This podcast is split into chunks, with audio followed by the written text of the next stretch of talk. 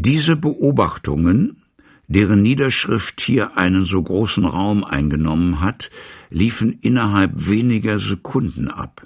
Schon deshalb, weil mein Besucher vor finsterer Erregung geradezu glühte. Haben Sie es, schrie er, haben Sie es.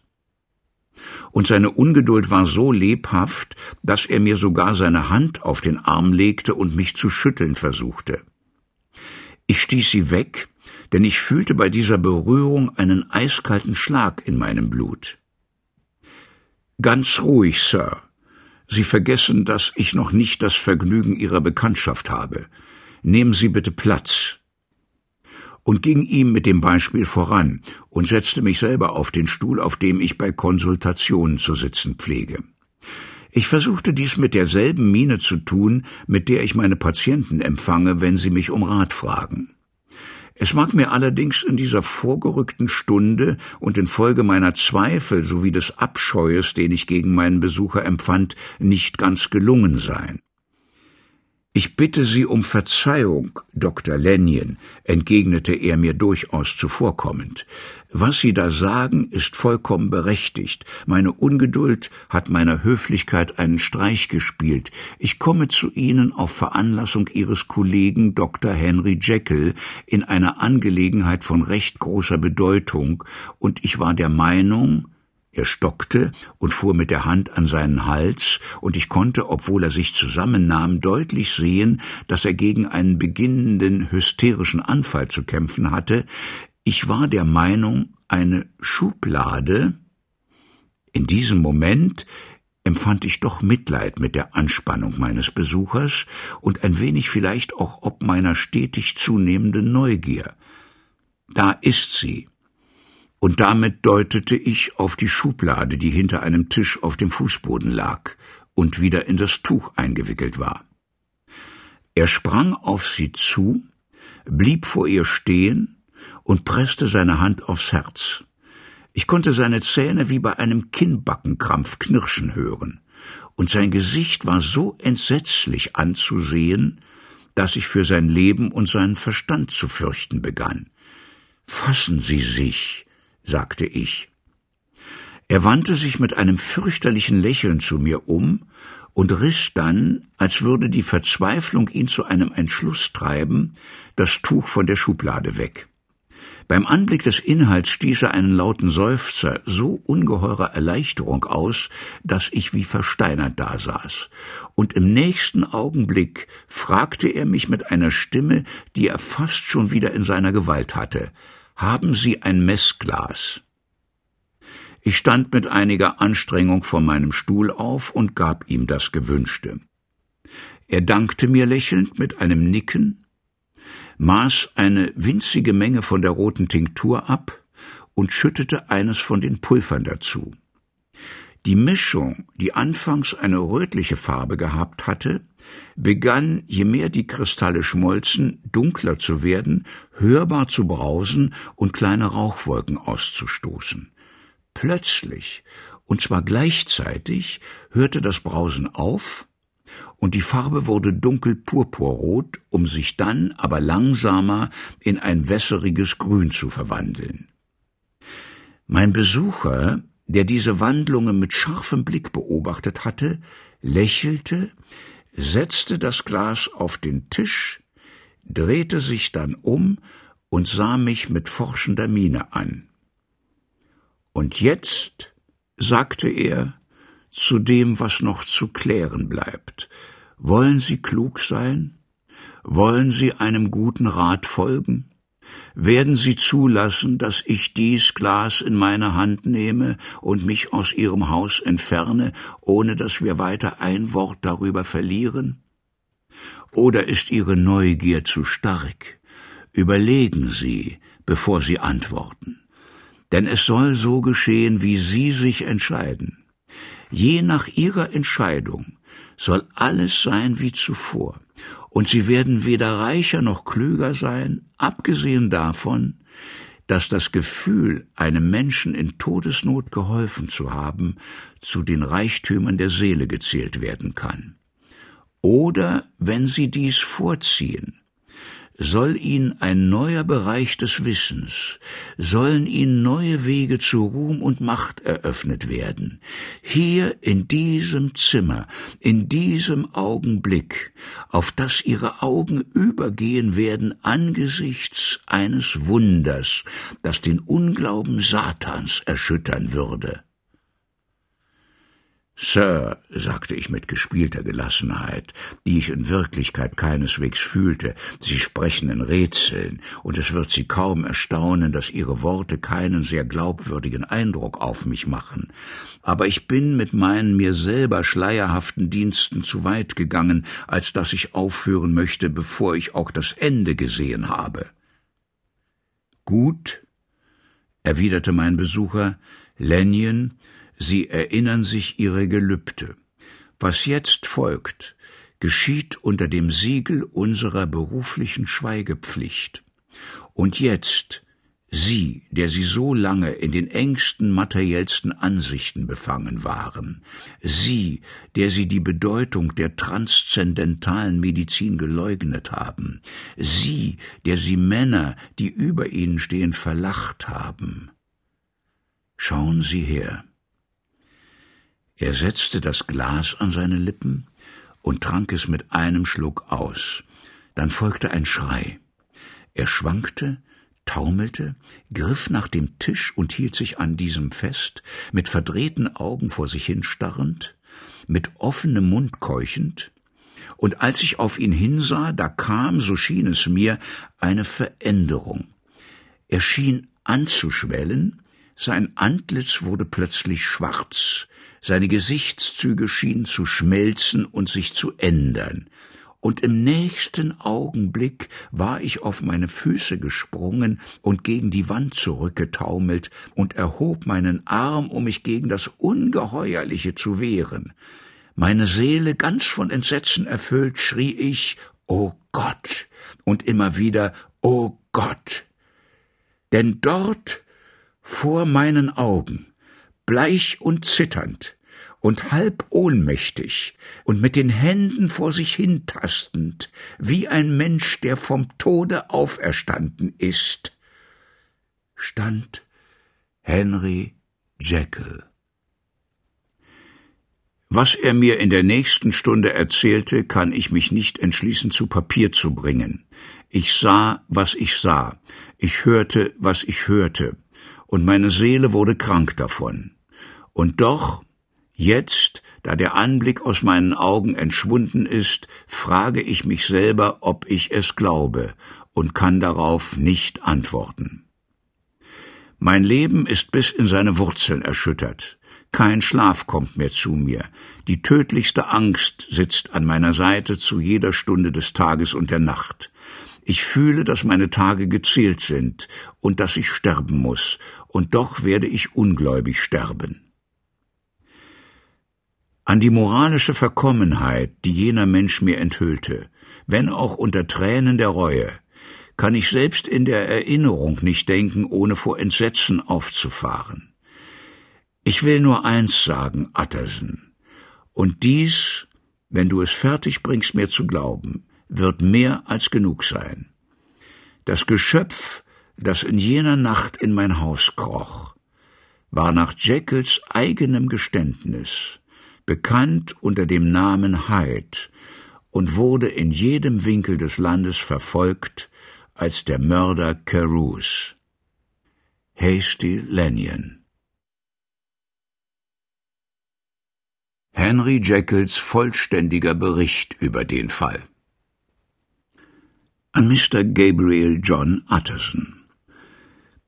Ich wurde in den 1840er Jahren geboren, als Erbe eines großen Vermögens, war mit hervorragenden Anlagen ausgestattet, von Natur aus fleißig, genoss die Achtung der Weisen und Guten unter meinen Mitmenschen, und so war mir, hätte man annehmen sollen, die feste Aussicht auf eine ehrenvolle, ausgezeichnete Laufbahn beschieden.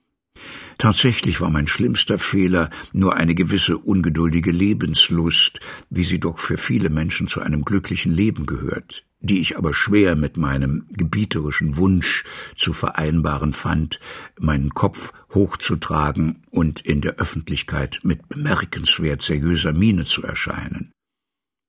So kam es, dass ich meine Vergnügungen verheimlichte und wie ich in das Alter kam, da man anfängt nachzudenken, und ich um mich zu blicken begann und mir über meine Fortschritte und meine Stellung in der Welt Rechenschaft ablegte, da fand ich mich bereits tief in ein Doppelleben verstrickt. Mancher Mensch würde sich mit solchen Ausschweifungen, wie ich sie mir habe zu Schulden kommen lassen, sogar gebrüstet haben. Aber in Anbetracht der hehren Ziele, die ich mir gesteckt hatte, verbarg ich sie mit einem fast krankhaften Schamgefühl. Es war wohl mehr die hochfliegende Art meines Strebens als eine besondere Niedrigkeit meiner Fehler, die mich zu dem machte, was ich war, und so schieden sich in mir die Bereiche des Guten und des Bösen, welche die Doppelnatur des Menschen teilen und verbinden, durch einen tieferen Graben voneinander als bei der Mehrheit der Menschen. Unter diesen Umständen konnte ich nicht anders als gründlich und unnachgiebig über jenes harte Gesetz des Lebens nachdenken, das die Wurzel aller Religion bildet und eine der ergiebigsten Quellen für Kummer und Not ist. Ich war eine ausgesprochene Doppelnatur, aber durchaus kein Heuchler. Beide Seiten meines Wesens waren vollkommen ernst gemeint und aufrichtig. Ich war nicht weniger ich selber, wenn ich alle Zurückhaltung fahren ließ und mich in Sünden wälzte, als wenn ich vor den Augen der Welt an der Förderung des Wissens arbeitete oder Sorgen und Leiden milderte. So fügte es sich, dass die Stoßrichtung meiner wissenschaftlichen Studien, die ganz auf das Mystische und Transzendentale zielten, auf mich zurückwirkte und mein Bewusstsein für den ewigen Kampf der mir eigenen Elemente erleuchteten. Mit jedem Tag und von beiden Seiten meiner Geistigkeit, der moralischen und der verstandesmäßigen, näherte ich mich beständig jener Wahrheit, deren leider nur unvollständige Erkenntnis mich in einen so furchtbaren Schiffbruch trieb, dass der Mensch in Wahrheit nicht ein Mensch ist, sondern aus zwei Menschen besteht. Ich sage zwei, weil der Stand meines eigenen Wissens nicht hierüber hinausreicht. Andere Forscher werden mir folgen, andere werden auf demselben Wege weiterkommen als ich, und ich wage zu vermuten, dass man am Ende wissen wird, der einzelne Mensch ist weiter nichts als eine Gemeinschaft von mannigfaltigen, ungleichartigen und unabhängigen Bürgern. Ich selber, so lag es in der Natur meines Lebens, machte unfehlbare Fortschritte in einer Richtung und nur in dieser einen. Auf der moralischen Seite und an meiner eigenen Person lernte ich die gründliche und ureigene Dualität des Menschen erkennen. Und schon früh, lange bevor der Verlauf meiner wissenschaftlichen Entdeckungen mich die nackte Wirklichkeit eines solchen Wunders ahnen zu lassen begann, hatte ich oft einem lieben Tagtraum nachgehangen dem Gedanken einer Scheidung dieser Elemente. Wenn nur, so sagte ich mir, jede dieser beiden Naturen in getrennten Körpern untergebracht werden könnte, würde das Leben von allem Unerträglichen befreit sein. Der Ungerechte könnte seiner Wege gehen, entbunden vom Ehrgeiz und den Gewissensbissen seines ehrlicheren Zwillings, und der Gerechte könnte standhaft und sicher seinen Pfad zum Himmel emporgehen, das Gute tun, woran er seine Freude fände, und würde nicht länger von Schande und Reue durch das außerhalb seines Ich liegende Böse bedroht sein. Es war der Fluch der Menschheit, dass diese nicht zueinander passenden Elemente auf solche Weise aneinander gekoppelt waren, dass diese Zwillingspole im gepeinigten Schoß des Bewusstseins unaufhörlich miteinander im Streit lagen. Wie also sollten sie voneinander getrennt werden? So weit war ich in meinen Gedankengängen gekommen, als vom Labortisch her, wie ich schon sagte, ein Streulicht den Gegenstand zu erhellen begann. Ich begann tiefer in diese Frage einzudringen, als dies je zuvor geschehen war und erkannte die irisierende Immaterialität, die nebelgleiche Flüchtigkeit dieses vermeintlich so festen Körpers, in welchem wir durch die Welt gehen. Ich fand, dass gewisse Triebkräfte die Macht haben, das fleischliche Kleid zu erschüttern und abzustreifen, so wie der Wind in die Vorhänge eines Zeltes fährt.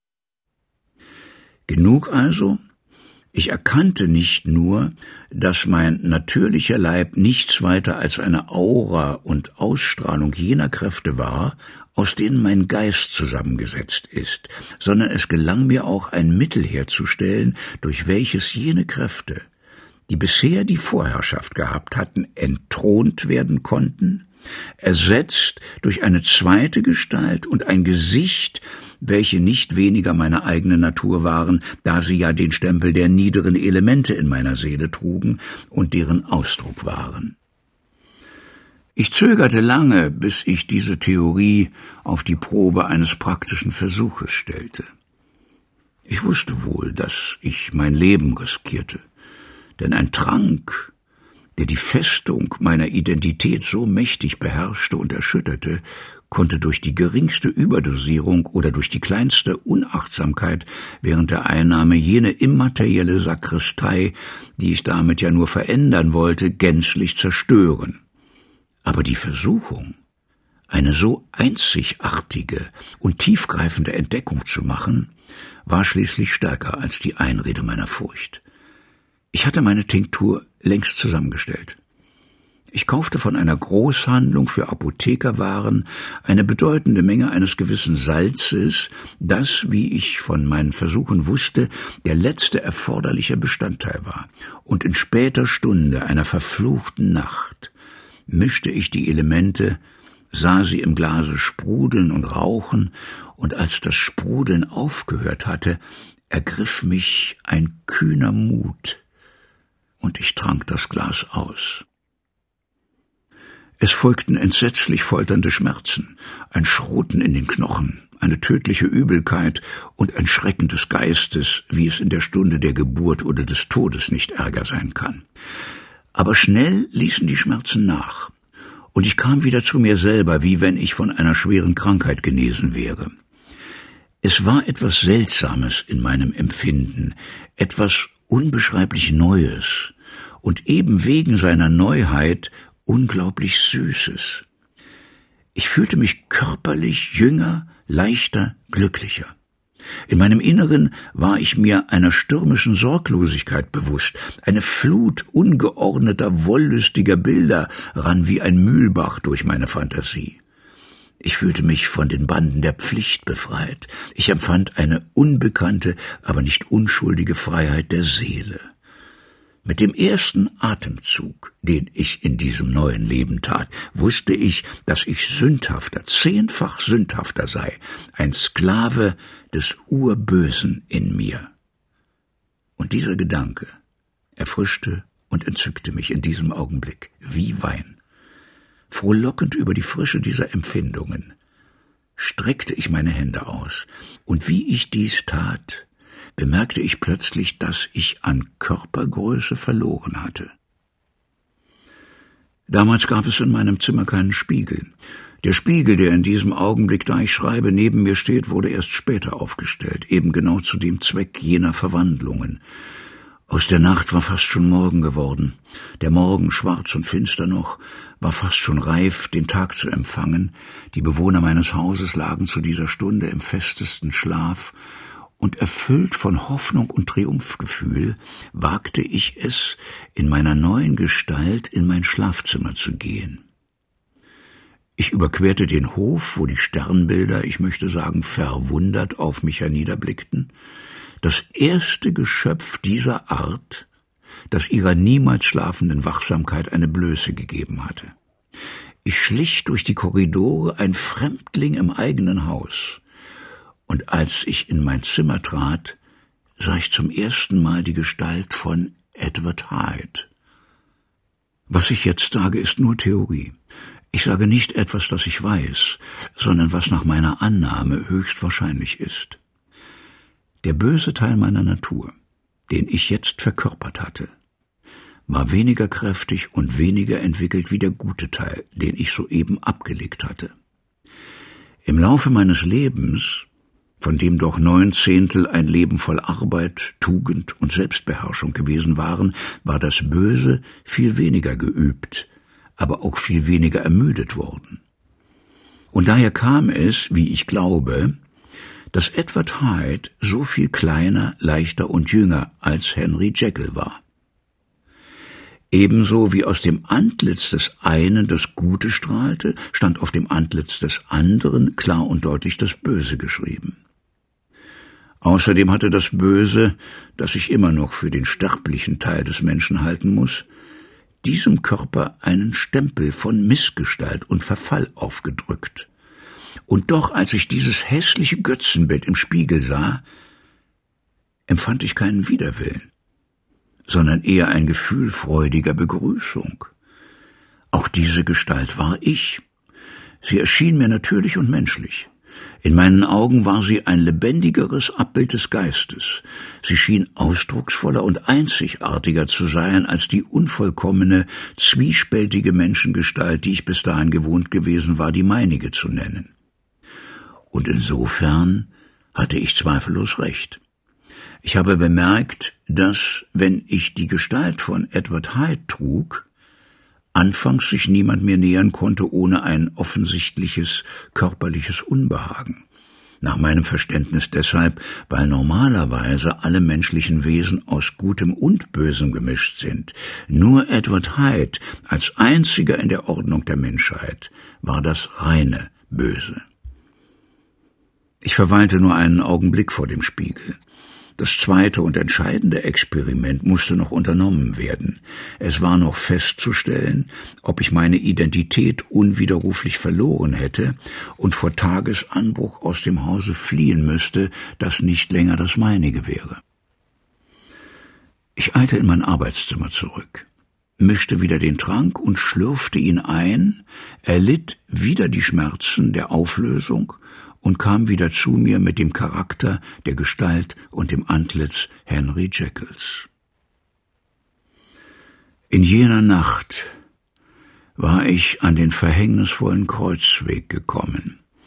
Hätte ich mich mit einer edleren Haltung an meine Entdeckung gemacht, Wäre ich das Experiment unter dem Leitstein großmütiger oder frommer Absichten angegangen, so hätte alles anders kommen müssen, und ich wäre aus diesen Wehen von Tod und Geburt nicht als ein Teufel, sondern als ein Engel hervorgegangen. Die Substanz selbst machte keine Unterschiede. Sie war von sich aus weder teuflisch noch göttlich. Sie sprengte nur die Gefängnispforten meiner Veranlagung und wie die Gefangenen von Philippi lief ins Freie, was drinnen war. Zu jener Zeit schlummerte meine Tugend, mein Böses, vom Ehrgeiz wachgehalten, war munter und ergriff schnell die Gelegenheit, und das Ding, das Gestalt annahm, war Edward Hyde.